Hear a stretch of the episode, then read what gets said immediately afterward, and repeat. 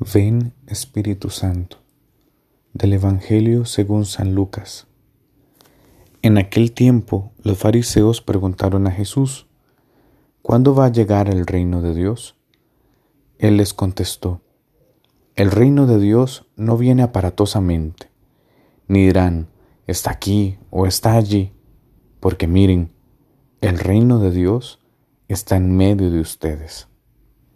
Dijo a sus discípulos, Vendrán días en que desearán ver un solo día del Hijo del Hombre y no lo verán.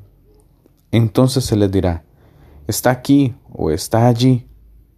No vayan ni corran detrás, pues como el fulgor del relámpago brilla de un extremo al otro del cielo, así será el Hijo del Hombre en su día.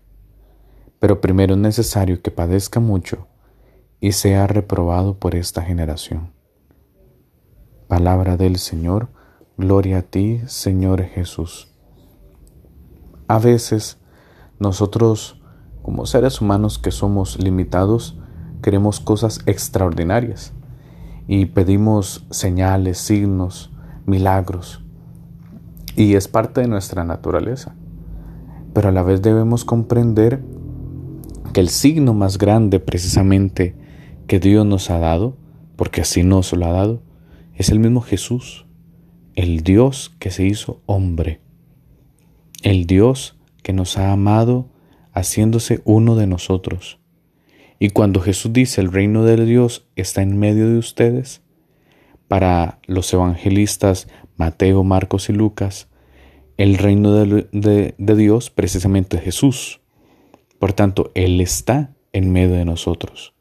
Somos nosotros los que no queremos ver, somos nosotros los que no queremos oír, somos nosotros los que no queremos abrirles el corazón, abrirle el corazón muchas veces al Señor.